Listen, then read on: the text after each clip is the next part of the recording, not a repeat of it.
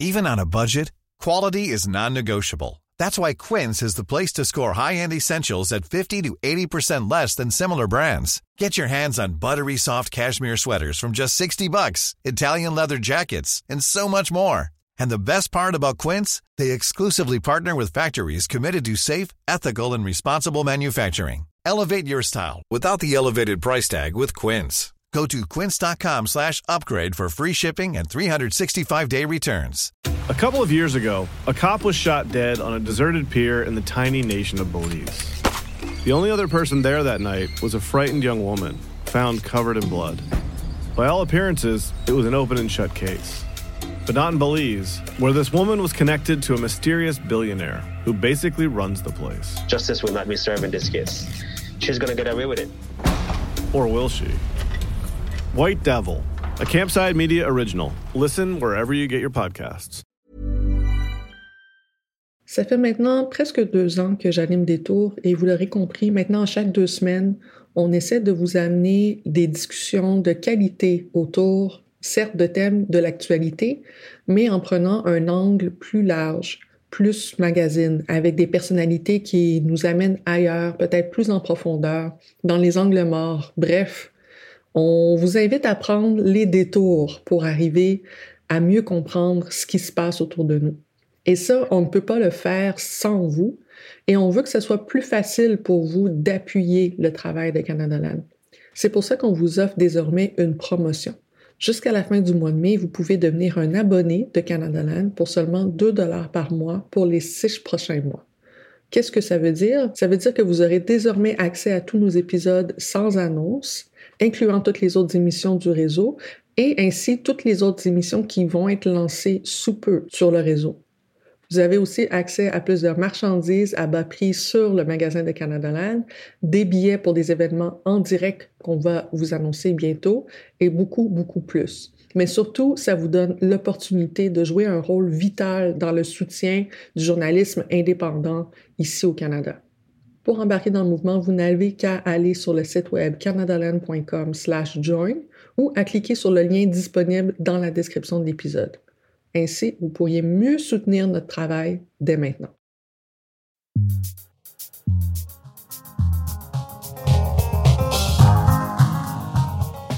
Bonjour, je suis Émilie Nicolas et bienvenue à Détour. Aujourd'hui, j'ai l'immense privilège de discuter avec Benjamin Prudhomme, directeur exécutif de IA pour l'humanité.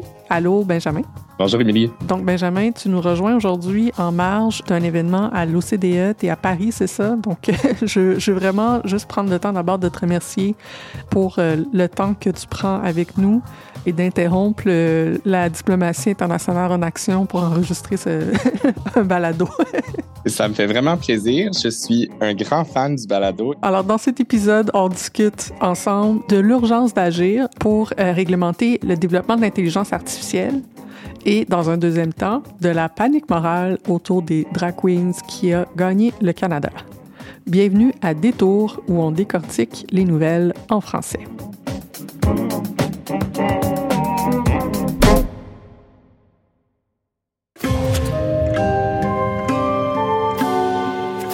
Les gens que vous voyez sur ces images n'existent pas.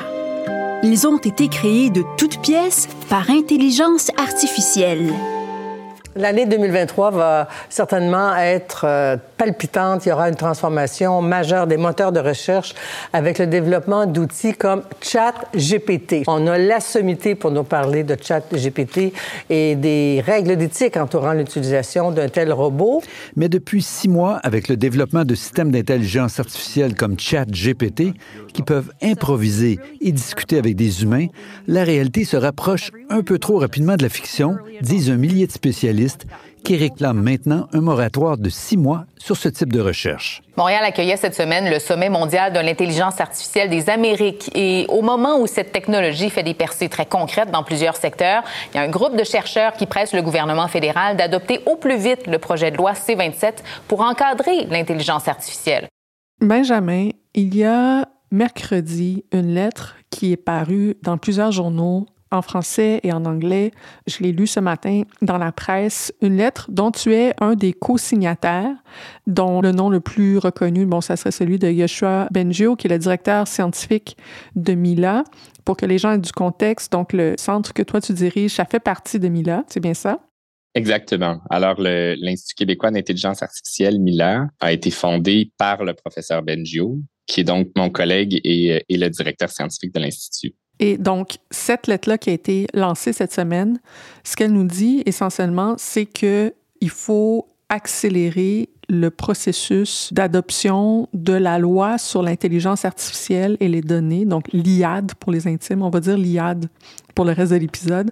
Donc la LIAD, ça presse. Essentiellement, c'est ça le contenu de la lettre. C'est un projet de loi qui a été lancé l'an dernier déjà, donc en juin 2022. Ça fait déjà un petit bout. On est à la deuxième lecture. Et ce que la lettre nous dit, c'est que ça serait vraiment urgent d'adopter euh, ce projet de loi-là qui sert à essentiellement encadrer l'intelligence artificielle et les données. Pourquoi cette urgence? C'est un excellent euh, résumé de la lettre, puis de l'esprit de la lettre. Puis je pense que j'irais même une étape euh, au-delà de celle-là qui est une urgence dotée d'un cadre réglementaire pour encadrer l'IA, que ce soit la LIAD ou non. Puis la raison pour laquelle je dis ça, il y, a, un endroit dans la lettre mm. où on le dit, moi, ce que je trouve impressionnant du fait que ce soit 75 des experts puis des leaders du milieu de l'IA qui s'unissent derrière cette lettre-là, c'est qu'il n'y a pas de consensus sur le contenu entier de la LIAD. Je serais le premier à, vouloir y proposer certains amendements. Et, mais là où il y a vraiment un consensus très fort, c'est cette idée d'urgence d'agir. cette idée que l'Aliad, qui, à mon avis, est un projet qui s'en va dans la bonne direction, mais qui pourrait bénéficier d'un peu d'amour. mais l'Aliad répond à un besoin criant qui est celui de se doter d'un cadre réglementaire, puis d'accepter que ce cadre-là, il sera pas parfait. Alors, en anglais, on dirait perfect is the enemy of good, et particulièrement dans une situation où d'une certaine façon, ce sont les premières fois où on essaie. C'est une tentative de réglementer l'intelligence artificielle, mais ce serait euh, il y, a, nous, là, puis un projet de loi, le AI Act en Europe, mais on est vraiment dans les précurseurs dans le monde. Et je pense qu'une des questions qu'il faut se poser, c'est quelle est la rapidité du développement de l'intelligence artificielle? Quels sont les risques que pose ce développement-là qui est extraordinairement rapide et qui s'est accéléré dans les derniers mois? Et à côté de ça, le temps que prend de façon très bénéfique, il y a beaucoup de valeur ajoutée au processus parlementaire, puis à discuter, à s'assurer qu'on a la bonne loi, mais entre-temps, il y a des risques qui ne sont pas réglementés. Je pense que cette lettre-là, ce qu'elle vient nous dire, c'est prenons un pas dans la bonne direction, soyons courageux, réglementons l'intelligence artificielle, et parlons-nous ensuite en comité parlementaire pour s'assurer qu'on apporte ces amendements-là, mais il faut qu'on aille de l'avant, il faut qu'on le fasse rapidement. Donc, en fait, une autre lettre dont aussi, bon, Yoshua Benjo était, était aussi le, le, signataire, probablement un des, des co-initiateurs aussi, une lettre à la fin mars qui avait été publiée qui demandait une pause dans le développement de l'intelligence artificielle au niveau de la recherche en disant, là, il y a eu des avancées très rapides dans les derniers mois. Celui dont les gens ont le plus entendu parler, c'est ChatGPT probablement. Puis dire, ça, ça pose des dangers. Donc, c'est comme si moi, moi je vois le, truc, euh, disons, en deux temps. D'un côté, on dit, OK, les chercheurs, les développeurs ralentissaient. C'est le temps d'être sur la pédale du frein. Puis euh, pendant ce temps-là, les législateurs, c'est le temps d'accélérer. Donc, c'est le temps d'être sur le gaz. J'ai l'impression que le problème en ce moment, c'est que, ou disons l'intervention que vous essayez de faire en ce moment, c'est de gérer la, la vitesse. C'est comme si la loi ne suit pas la vitesse du développement. Il faut que vous disiez aux uns de ralentir puis aux autres d'accélérer. C'est un peu ça qui se passe? C'est exactement ça. Et effectivement, j'étais co-signataire, moi aussi, de cette lettre-là, euh, de la lettre là, demandant un, exactement, demandant un moratoire.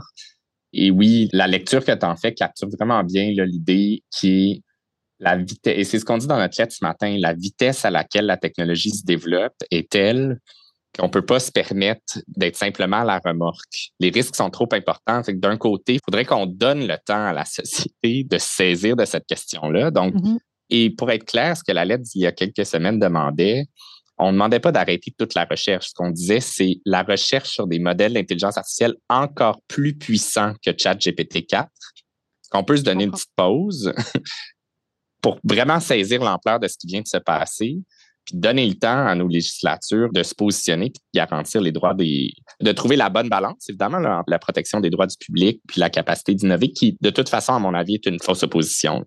Et d'ailleurs, la sénatrice Paula Simons, qui est originaire de l'Alberta dans un autre contexte, avait déjà dit essentiellement, les députés sont pas toujours outillés pour comprendre la technologie et que, en fait, il y a la lenteur du processus parlementaire, mais est-ce que tu vois pas qu'il ne pourrait pas avoir un risque aussi à presser des parlementaires qui sont juste pas outillés pour légiférer? Est-ce que la lenteur, c'est juste la lenteur du système ou c'est aussi, il y a un danger à demander à des députés d'adopter des trucs qu'ils comprennent mal? Est-ce qu'il y, a quelque chose à accélérer du côté de l'éducation des législateurs? Est-ce que c'est ça aussi qui ralentit le processus en ce moment, à ce niveau-là, au niveau légal? Absolument. L'enjeu du développement des capacités des citoyens et des députés, c'est un mm-hmm. immense enjeu avec l'intelligence artificielle. Donc, oui, ça fait partie du processus. Et, le danger avec ça, évidemment, c'est que ça fait qu'on a, par exemple, des députés qui seraient moins outillés, ou même des conseillers ou des gens de la fonction publique qui seraient moins outillés. Et le contrepoids de ça, c'est évidemment des membres de l'industrie qui ont beaucoup d'argent et qui ont les capacités de faire valoir un point de vue très informé, très clair. Et donc, évidemment, il, peut jouer là, des rapports de pouvoir qui peuvent être euh, sensibles. Dangereux. Dangereux. Alors, je pense que oui, l'éducation on n'aura pas le choix. Là. Il va falloir qu'on offre les outils. Puis je pense qu'un institut comme le nôtre, MILA, qui est une organisation à but non lucratif, financée largement par des fonds publics pour l'avancée de la connaissance, peut jouer un rôle dans cette éducation, dans ce soutien-là. Maintenant, je pense qu'il faut faire les deux en parallèle parce que ça me semble pas être un compromis acceptable de se dire comme on n'est pas pleinement éduqué encore, ben, on va se laisser un petit cinq ans où les risques se matérialisent. Il y a des gens qui sont victimes de discrimination. Et même là, récemment, c'est pas banal, il y a quelqu'un qui utilisait ChatGPT puis dont la, je vais dire entre guillemets, la conversation a poussé au suicide. Alors, il y a des risques majeurs et mm-hmm. l'éducation est essentielle. Je pense pas qu'on puisse attendre d'être éduqué avant de se dire qu'on se donne des outils pour au moins, ne serait-ce que s'acheter du temps puis de la protection pour être prêt peut-être à revenir. c'est un peu ce que je disais plus tôt Là, peut-être que le parfait est l'ennemi du bien. Je pense qu'il faut se doter d'un cadre de protection minimal. Puis quand on comprendra pleinement les conséquences de ce qui est en train d'être développé, on s'ajustera.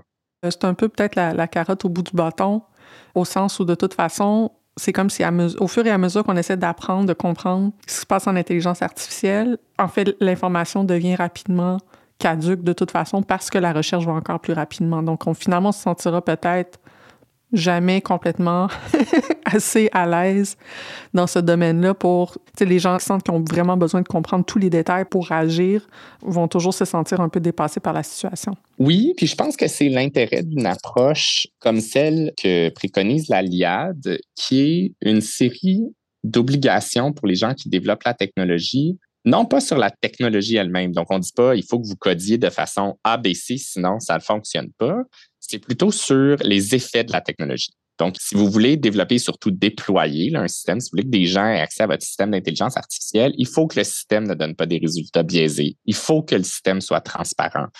Donc, quand on fait ça, on s'enfarge pas dans les fleurs du tapis de la technologie. Ce qu'on dit, c'est on laisse aux gens qui développent cette technologie-là toute l'agilité pour innover, incluant pour innover, pour s'assurer qu'il n'y ait pas de biais, qu'il n'y ait pas de discrimination, etc d'une certaine façon, la technologie elle-même ne nous intéresse pas trop, puis on vous laisse un espace de liberté. Ce qui nous intéresse, par exemple, c'est qu'une fois que vous mettez cette technologie-là dans les mains des gens, vous avez des obligations.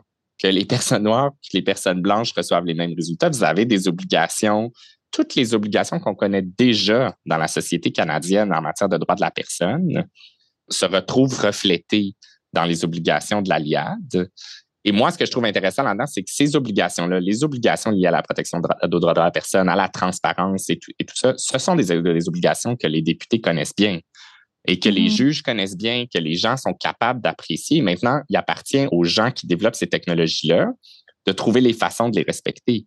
Et là où moi, quand je dis qu'il y a une, une fausse opposition entre cette capacité d'innover puis celle de respecter les droits de la personne ou, ou certaines obligations, par exemple, en matière de transparence, J'aime beaucoup renverser la question en me disant, mais si vous atteignez pas un niveau minimal de protection des droits de la personne puis de transparence, est-ce que c'est vraiment une mauvaise chose que vous puissiez pas déployer votre système d'intelligence artificielle? Est-ce que vous ne devriez pas retourner à la table à dessin? Puis, tu sais, je pense que pour beaucoup de personnes qui sont pas des experts euh, là-dedans, et ça m'inclut, quand on nomme le sujet d'intelligence artificielle, les gens sont comme, OK, mais c'est quoi la technologie? Qu'est-ce qui se passe? Alors que finalement, ce que tu dis, c'est que pour légiférer là-dessus, ça serait plus des principes éthiques à énoncer un peu euh, probablement dans l'esprit un peu des lois qui existent déjà, par exemple la protection des consommateurs, des obligations pour les entreprises à pas mettre euh, sur le marché des produits qui sont dangereux selon tel, tel, tel critère pour avoir ce type de loi-là, on n'est pas nécessairement en train d'avoir à maîtriser chacun des produits qu'une compagnie pourrait ou pas mettre sur le marché. C'est plus le principe général, c'est d'avoir une loi qui dit tu n'as pas le droit de mettre en marché des affaires dangereuses, essentiellement.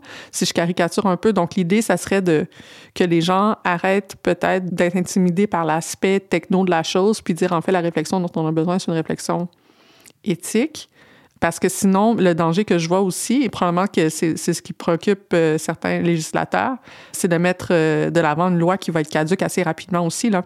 Étant donné que la, technologie évolue assez rapidement, puis que c'est très difficile de réviser une loi, il n'y a pas aussi peut-être un danger que tu mettes de l'avant une loi, puis que juste l'an prochain, elle soit, il, manque, il manque déjà des trucs dedans. Est-ce que ça prend plutôt une approche où tu légifères d'un côté, mais ça prend peut-être plus des pouvoirs exécutifs, une capacité à faire de la régulation qui vient d'un ministère, qui n'est pas une loi aussi probablement euh, comme telle assez rapidement, non? C'est à quoi le gouvernement nous invite, c'est un peu une cascade réglementaire, si je peux dire. Là.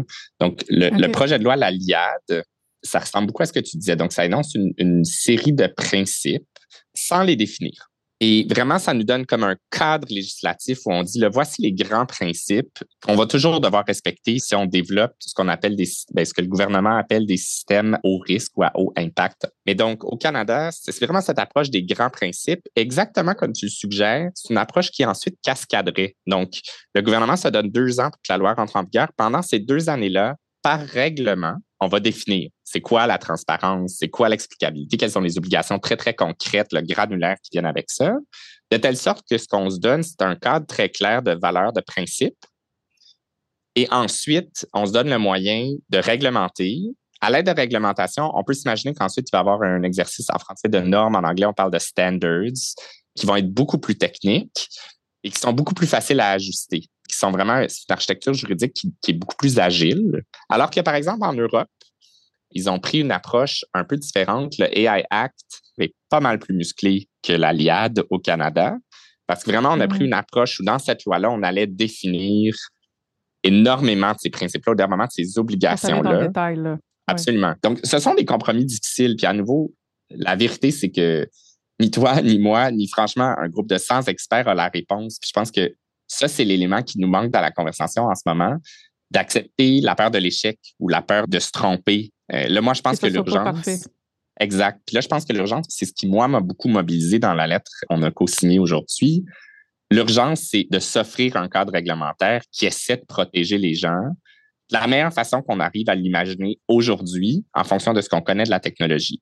Puis au pire, on y reviendra plus tard, c'est ça? C'est ça. Mais moi, ma crainte, c'est de rester figé. Qu'est-ce qui se passe entre-temps? Qui sont les gens qui souffrent, comment souffrent-ils, euh, quels sont les risques? Mais c'est ça, en fait, la question que je veux te poser, parce que là, tantôt, tu as évoqué un jeune qui a parlé avec ChatGPT, que ça s'est très mal fini pour lui, qui s'est enlevé la vie. C'est quoi les autres risques? Parce que je pense que la plupart du temps, il y a une conversation ou un débat, je ne veux pas dire d'initiés, mais de personnes qui sont très au fait des questions éthiques et qui voient dans le développement technologique et de l'intelligence artificielle de manière générale, des questions très lourdes sur, par exemple, les questions de surveillance, sur euh, ce que ça fait euh, d'avoir les médias sociaux, de la manière dont ils sont, de la place de l'intelligence artificielle là-dedans. Même la lettre qui avait été euh, signée à la fin mars, notamment par toi, parlait même d'un risque de perte de contrôle de notre société, essentiellement de la civilisation, d'un côté, alors que finalement, la plupart des exemples qu'on trouve personnellement dans les médias, là, je reviens à ça parce que le podcast aussi, c'est beaucoup un podcast où on critique ce qui se passe dans les médias.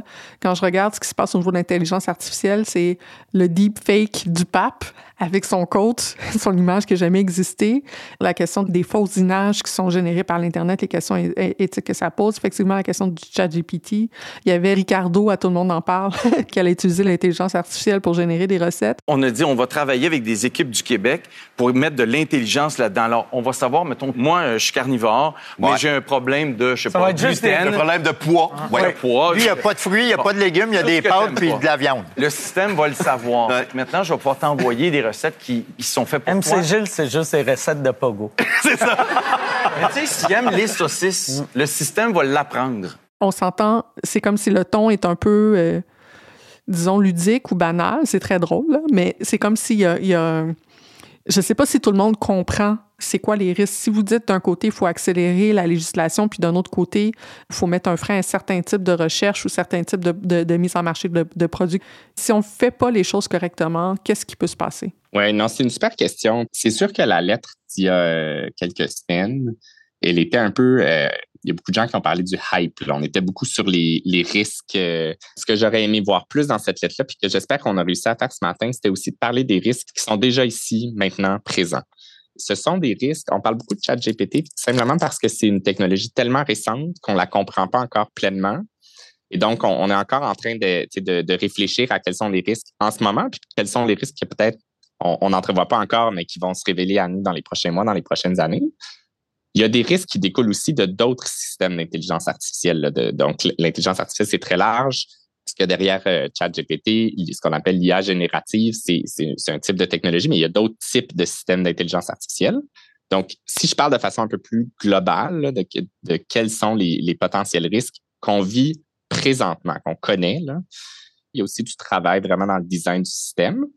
Ça peut nous mener à des résultats fortement biaisés. Je pense que la manière de résumer ça souvent, c'est euh, garbage in, garbage out. si, Absolument. Si tes données sont pas bonnes à la base, ça peut pas te donner un bon système. Oui, ça c'est l'enjeu majeur au niveau des biais. Maintenant, il y a des questions de design aussi. Je donne souvent l'exemple.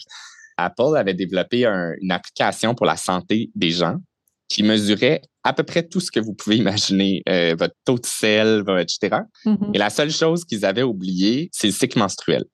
Et là, c'est pas uniquement que les données étaient biaisées, c'est qu'il n'y a personne autour de la table. Vous vous doutez bien, c'est une, gang de gars qui a fait ça. Donc, des fois, il y a des enjeux là, au niveau du design qui n'est pas juste au niveau des, données, mais il y a ce premier problème-là qui sont les biais et la discrimination qu'un système peut permettre. Il y a un deuxième risque qui est le risque euh, associé au, je vais dire, au marché du travail, puis qui prend au moins deux formes. Une première forme qui sont juste les transformations que, ça va, que ça va impliquer au niveau du marché du travail je pense qu'on n'est pas assez avancé dans cette réflexion-là. Si on se met à automatiser certains emplois ou certains euh, morceaux ou certaines parties d'emploi, on peut s'imaginer, comme l'intelligence artificielle n'est pas encore capable de faire des choses très, très complexes, on peut s'imaginer que les gens qui vont être les premiers affectés par ça, même s'il y en aura d'autres plus tard, vont souvent être des gens au statut socio-économique précaire, donc, il y a ce premier élément-là, la perturbation du marché de l'emploi. Puis surtout, moi, ce que j'ai peur, c'est qu'on n'ait pas des mesures de transition qui nous permettent de soutenir ces gens-là. Donc, ça prend, dans le fond, on parle beaucoup de, de, transition écologique, mais dans le fond, il y a la transition technologique auquel on ne réfléchit pas assez. Absolument. Le deuxième risque qui, lui, se matérialise, et, et je trouve qu'on n'en parle vraiment pas assez, c'est que derrière l'industrie de l'intelligence artificielle, il y a le, le caractère essentiel des données. On ne fait pas d'IA si on n'a pas de données. Là, ce dont on n'est pas conscient en ce moment, c'est qu'il y a beaucoup, beaucoup, beaucoup de travail d'annotation, entre guillemets, là, pour préparer les données, pour que ce soit prêt pour un système d'intelligence artificielle, pour faire une série d'actions, dont les annoter. Si on parle de modération de contenu, on, parle de gens qui sont assis entre 8, 10, 12 heures par jour à regarder des vidéos d'agression sexuelle, de meurtre, de choses impossibles à digérer dans des conditions avec des salaires euh, vraiment inacceptables. Donc, il y a aussi tout un volet d'exploitation et là, évidemment, je trouve ça intéressant que ça, on en parle peu. Hein? ça, ça se passe pas chez nous. Alors, quelque chose d'un peu néocolonial là-dedans. Là.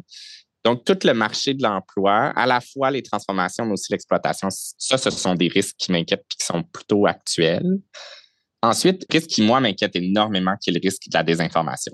Et là, pour le coup, il m'inquiétait avant ChatGPT, puis les, ce qu'on appelle l'IA générative. Mais là, on vient de passer à un autre niveau. Parce que ce que ces IA-là font, c'est comme vous le savez, là, ça vous génère des textes incroyablement crédibles. Ce qu'on vient de faire, c'est pas d'inventer la désinformation, mais par contre, on vient de permettre la désinformation à grande échelle et à petit coût. Avant ça, ça prend des gens. C'est qu'ultimement, il faut quand même payer des salaires de gens qui vont écrire ces textes-là, qui vont produire cette désinformation-là. Là, on s'en va dangereusement rapidement vers une capacité technologique de générer ça à grande échelle. Et, là, je pense qu'il faut prendre un pas de recul puis réfléchir à ce que ça veut dire. Là. On a vu comment juste notre capacité de désinformation dans les dernières années a quand même bousculé les démocraties de façon importante. On n'a pas encore réussi à s'ajuster. Puis là, on voit des nouveaux modèles technologiques qui nous laissent croire qu'on pourrait l'accélérer. Ça, moi aussi, c'est un risque qui m'inquiète. Oui. Mais c'est un peu ça qui est le ton de la première lettre, donc la lettre de fin mars, là, quand on disait qu'il y avait un petit côté alarmiste, je pense que c'était beaucoup là-dessus qu'on peut perdre le contrôle de nos démocraties. Ça fait partie des risques qui étaient évoqués. Il y a beaucoup de choses là-dedans dont, personnellement, j'avais déjà entendu parler, d'autres que J'ai jamais vu, j'ai jamais vu les médias, par exemple, canadiens se pencher sur ces enjeux-là, notamment la question de l'exploitation des personnes qui font de la modération de contenu. Une dernière question pour clore cette discussion-là. Quel rôle tu vois pour le journalisme scientifique ou pour les gens dont le métier, c'est de faire de l'éducation du grand public pour justement qu'on soit outillé à réfléchir à ces enjeux-là. Souvent, là, on parlait, on parlait de loi, là, souvent les, les, la pression sur les politiciens vient de la pression du public, c'est le public lui-même comprend pas. Quel est le rôle des médias et des journalistes pour bien expliquer ce que tu es en train de faire aujourd'hui? J'ai un espoir d'en voir plus à la fois sur les opportunités et les risques de l'intelligence artificielle. Donc, il y a quand même des opportunités oui. que cette technologie-là va nous offrir. Mais si on n'éduque pas les gens sur les côtés positifs et les côtés négatifs, ce qu'on crée, c'est de l'opacité puis de la peur. C'est là où moi, je pense que le journalisme a vraiment une grande importance et j'aimerais ça qu'on couvre ce sujet-là à la hauteur du défi que ça représente pour nous aujourd'hui au 21e siècle. C'est majeur. Merci. Et bien sûr, les gens peuvent euh, comprendre mieux la lettre donc, que tu as co-signée avec Mila, qui est disponible un peu partout. Absolument. Puis pour celles et ceux que ça intéresse, on vient tout juste de publier avec l'UNESCO un livre qui s'appelle Les angles morts de la gouvernance de l'intelligence artificielle, qui était explicitement écrite pour un public euh, de façon accessible. Le mot poli pour dire euh, les ignorants comme moi, c'est ça? hey, it's Danny Pellegrino from Everything Iconic. Ready to upgrade your style game without blowing your budget? Check out Quince. They've got all the good stuff shirts and polos, activewear, and fine leather goods, all at 50 to 80% less than other high end brands. And the best part? They're all about safe, ethical, and responsible manufacturing. Get that luxury vibe without the luxury price tag. Hit up quince.com slash upgrade for free shipping and 365 day returns on your next order. That's quince.com slash upgrade. Benjamin, qu'est-ce que tu aimerais qu'on garde en tête cette semaine? Moi, ce qui m'a beaucoup habité cette semaine, c'est la sortie de la mairesse de Longueuil qui a de son propre chef demandé assez courageusement de pouvoir, euh, de pouvoir rendre public là, son identité, le fait que c'était la femme qui avait été agressée par euh, Harold Lebel. Donc, Harold Lebel, pour les gens qui ne connaissent pas, c'est un député du Parti québécois qui a démissionné, qui a été euh, kick-out du caucus et qui n'a pas été réélu par la suite et qui a été déclaré coupable donc d'agression sexuelle à l'automne dernier, en novembre dernier. Et là, on ne savait pas c'était qui sa victime. On vient d'avoir une, levée de publication essentiellement sur l'identité de sa victime. Et sa victime, c'est Catherine Fournier, qui était à l'époque aussi députée du Parti québécois et qui maintenant est mairesse de Longueuil. Exact. J'ai envie qu'on garde en tête parce que je pense qu'il y a beaucoup de, il y a des niveaux, là, il y a des layers à ce qu'on voit. Il y a un premier niveau qui est juste, je pense qu'il faut qu'on salue le courage de la mairesse. C'est, peux imaginer, je peux, je peux avoir de l'empathie pour combien ça doit être difficile de publiquement mettre cette, mm -hmm. non seulement ce fait-là de l'avant, mais aussi elle l'a documenté là, pour, pour d'une certaine façon montrer c'est quoi ce processus-là. Je pense qu'il y a quelque chose de très, très puissant là-dedans, euh, particulièrement au sein de la classe politique. Là. Donc, je pense que c'est un endroit où on avait peut-être un peu moins brassé la cage. Puis après, au sein de l'Assemblée nationale puis des milieux politiques, quels sont les mécanismes qu'on pourrait mettre en place? Parce que de ce que je comprends, il y a quand même eu des, il y avait des rumeurs. De, j'ai bien compris que oui. les mécanismes en place ont définitivement pas suffi. Oui. Pour les gens du milieu politique, euh, comment dire, la victime, c'est un secret de polichinelle. Oui. Ce courage-là me, m'impressionne. Puis en même temps, je vois la, la, quantité de travail à faire. Puis ça, je trouve ça, je trouve ça inquiétant. Tout à fait. Merci, Benjamin. Bien noté. Moi, j'ai envie de te demander, Émilie, toi, qu'est-ce qui t'a habité cette semaine? Écoute, c'est un peu tragicomique ce qui se passe en ce moment avec Elon Musk et Pierre Poilievre et Twitter et CBC et Radio-Canada. Twitter a décidé d'être en guerre et ouverte essentiellement contre les médias publics. Ça a commencé avec BBC. Maintenant, c'est NPR aux États-Unis. Et après euh, CBC et Radio-Canada, il y a une guerre euh, sur Twitter assez puérile qui se passe où maintenant le compte de CBC est identifié comme à 69% financé par l'argent public, ce qui est revient à une joke de locker room d'adolescents dans un sous-sol. Et Pierre Poliev encourage ça. Radio-Canada et CBC ont décidé d'arrêter leur, leurs activités sur Twitter pour l'instant. Et là, en plus, maintenant, Twitter s'est réajusté. Donc, si vous allez maintenant, par exemple, sur le compte de la CBC, euh, vous allez voir que la, la, seule mention qui est écrite, c'est que ce compte est vérifié parce que c'est une organisation officielle, sans plus de détails que ça. Puis c'est assez fou ce qui se passe parce que là, tu as les médias publics essentiellement, puis c'est pas juste au Canada, comme je le disais, c'est un peu partout qui décident d'arrêter d'être sur Twitter.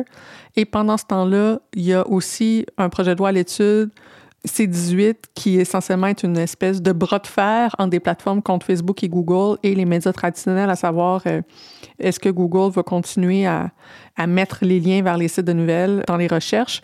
Donc, c'est comme s'il y a un risque réel avec ce qui se passe avec les plateformes numériques, à ce que finalement les médias traditionnels et les plateformes numériques soient de plus en plus essentiellement incompatibles ou ou tirer euh, vraiment, euh, bref, en, chicane, en guerre ouverte les uns contre les autres. Là.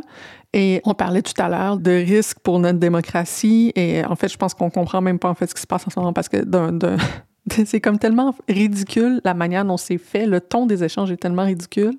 En tout cas, moi, j'ai la tentation de trouver ça drôle et de minimiser les conséquences que ça peut avoir, alors que c'est très, très sérieux en ce moment. Donc, il y a les bro dudes qui s'ostinent, mais des bro dudes euh, milliardaires, en fait, c'est très dangereux.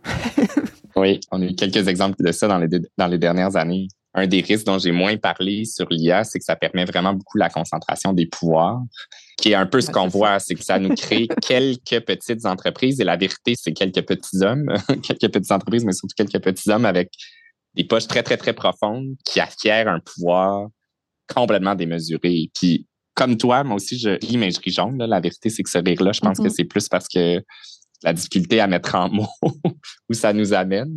Oui, c'est clair. Bien noté.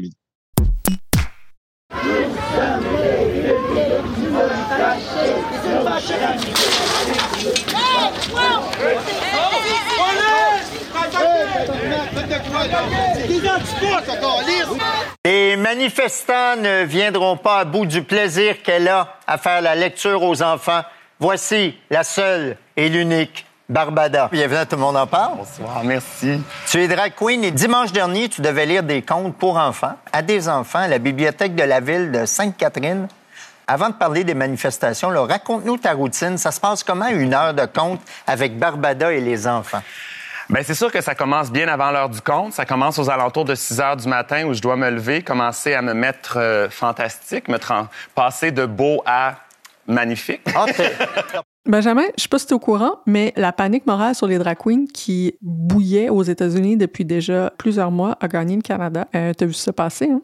Oui, mais euh, ça demande pas. Euh, je pense que j'aurais pas lu les nouvelles que je l'aurais vu passer. C'est vraiment partout. Effectivement. Donc, euh, le contexte qui a fait particulièrement exploser peut-être la chose au Québec, au début avril, il y a eu une manifestation devant la bibliothèque de la municipalité de Sainte-Catherine sur la rive sud de Montréal, où une drag très connue qui s'appelle Barbada faisait l'heure du conte. Que Barbada, donc, est prof des musiques, qui travaille avec les enfants et qui est par ailleurs drag queen et qui s'est mis depuis déjà plusieurs années à faire des heures du compte un peu partout dans les bibliothèques de la grande euh, région de Montréal. Et là, il y a eu une mobilisation contre elle, contre sa pratique, qui fait écho, ce que je disais, à, ce qui se passe aux États-Unis. C'est pas seulement au Québec que ça s'est passé. Il y a aussi en Ontario un député qui a dû même euh, mettre de l'avant un projet de loi pour euh, créer des zones sécuritaires autour des artistes euh, de drague pour essayer de les protéger contre les manifestations, le type de harcèlement qu'elles peuvent subir aussi à des événements.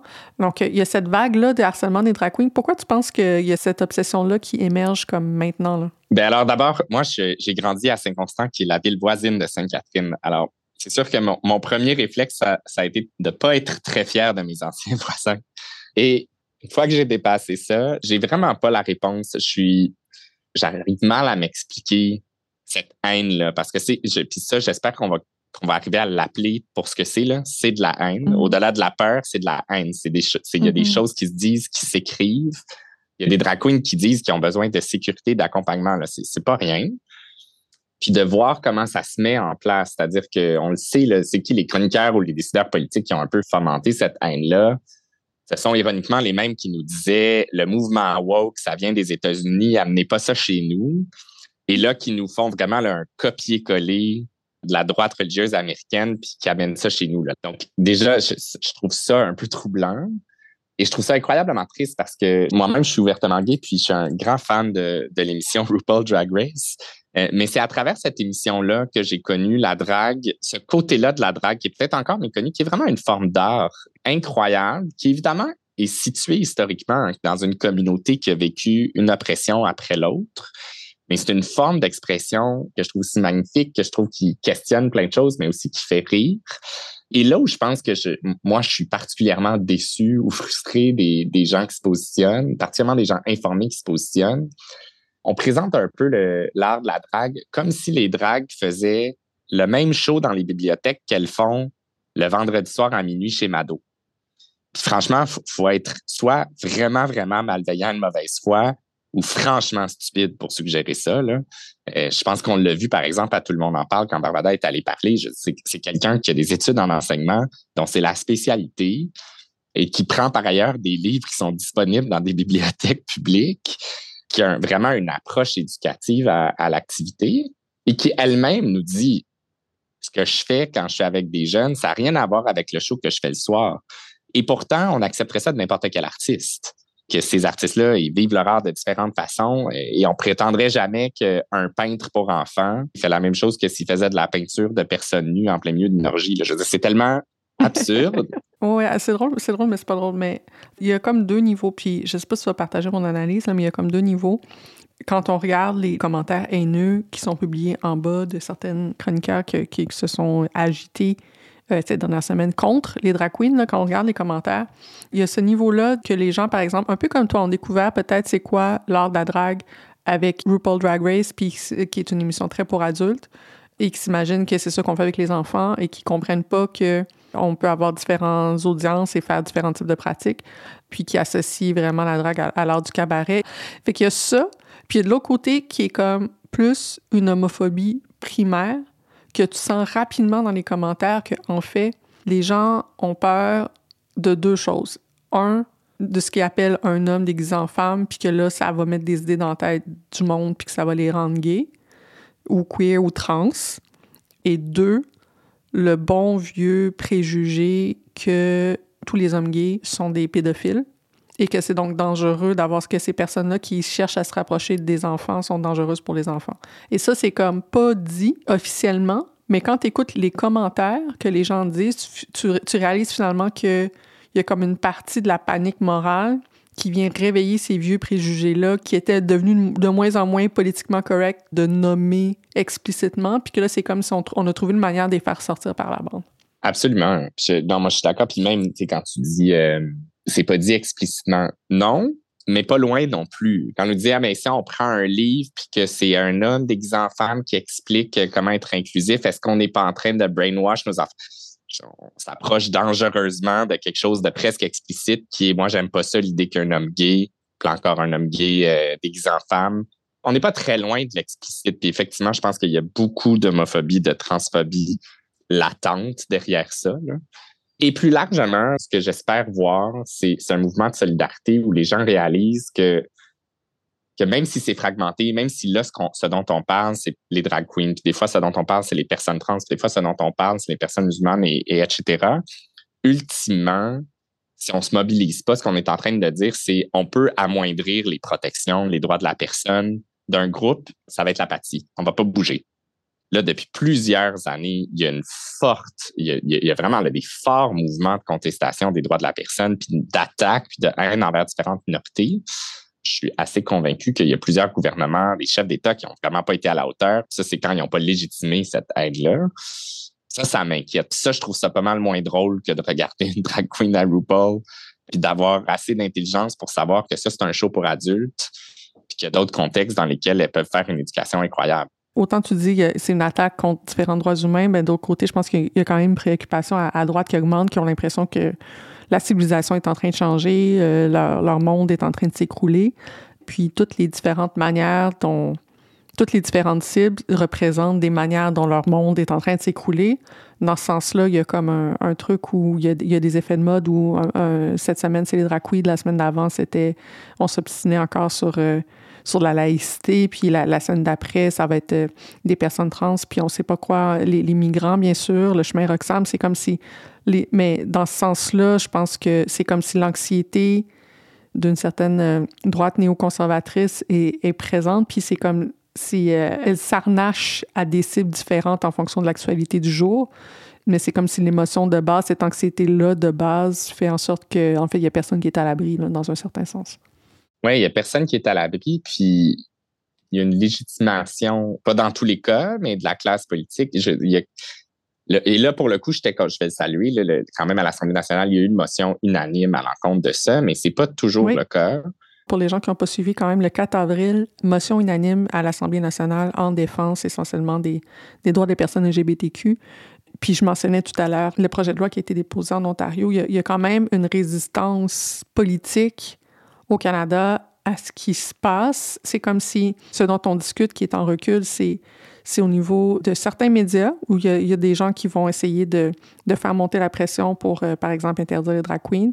Au Québec, spécifiquement, c'est Éric Duhem, qui est le chef du Parti conservateur du Québec, qui n'est pas élu, mais qui a quand même lancé une pétition. Je pense qu'il y a 21 000 personnes déjà qui ont signé la pétition pour demander à ce qu'il y ait plus de d'heures du compte qui soient qui soit nommées, qui soit par des drag queens.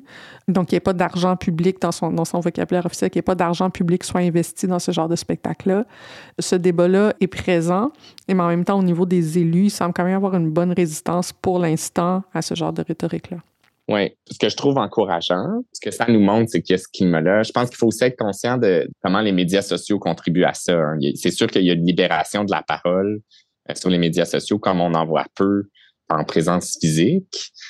L'autre chose, c'est je, je serais vraiment curieux. Moi, j'aimerais vraiment ça, savoir qui a signé cette pétition-là. Puis qui moi, je, serais prêt à mm-hmm. parier qu'il y en a probablement moins que mes doigts de la main qui sont déjà allés voir Drag Queen, que ce soit en passant à l'heure du compte ou à un autre moment.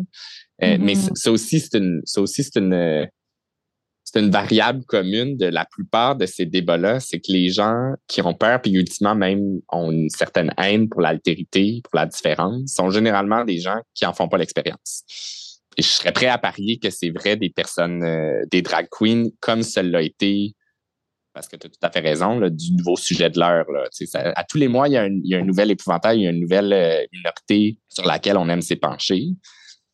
Moi, ce que je trouve très triste là-dedans, c'est que pendant ce temps-là, on ne se pose pas d'autres questions qui me semblent vraiment plus urgentes. Deux personnes que je veux euh, peut-être mentionner en terminant.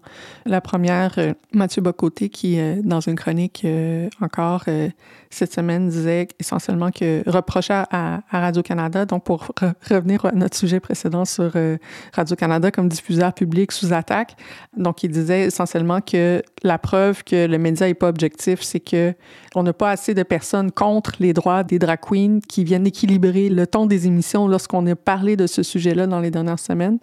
En fait, c'est fascinant quand même parce que ça montre à quel point c'est une vision complètement différente du rôle des médias dans l'espace démocratique, d'une part. Puis l'autre personne à qui je veux donner un, shout-out, et on va l'entendre en, terminant, euh, c'est Régine Laurent, qui était aussi à TVA cette semaine, euh, qui est par ailleurs elle-même sur le conseil d'administration de Québécois, je pense qu'il faut le mentionner, et qui, en réponse à ce débat des drag queens, a lancé une formule qui a fait le tour des internets, du moins francophones. Je pense que quand même, on va, on va donner... Moi, je donne mon dernier shout-out à Régine Laurent. Je sais pas toi, là, mais trouvé, je l'ai trouvé très forte.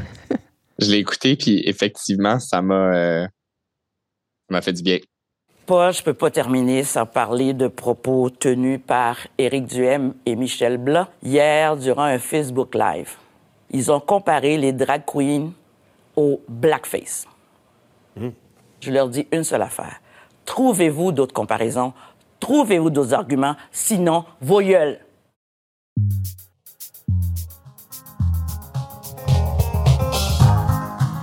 Alors, c'est tout pour Détour. Merci beaucoup, Benjamin, d'avoir été avec nous. Vous pouvez nous trouver, bien sûr, sur Twitter à Canadalen et vous pouvez m'envoyer un courriel à emily at canadalen.com. S'il vous plaît, dites-nous ce que vous avez pensé de l'épisode. On a vraiment envie d'entendre vos commentaires. Benjamin, où est-ce que toi, les gens peuvent te trouver si on a envie d'en savoir plus sur ton travail? D'abord par courriel, benjamin.prudhomme. Et je suis sur très peu de réseaux sociaux, mais je tente d'être de temps en temps sur LinkedIn aussi.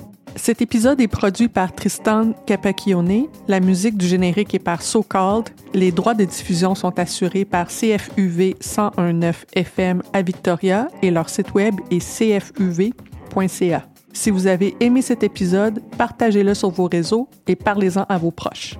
Détour est disponible sans publicité sur Amazon Music, inclus avec Prime.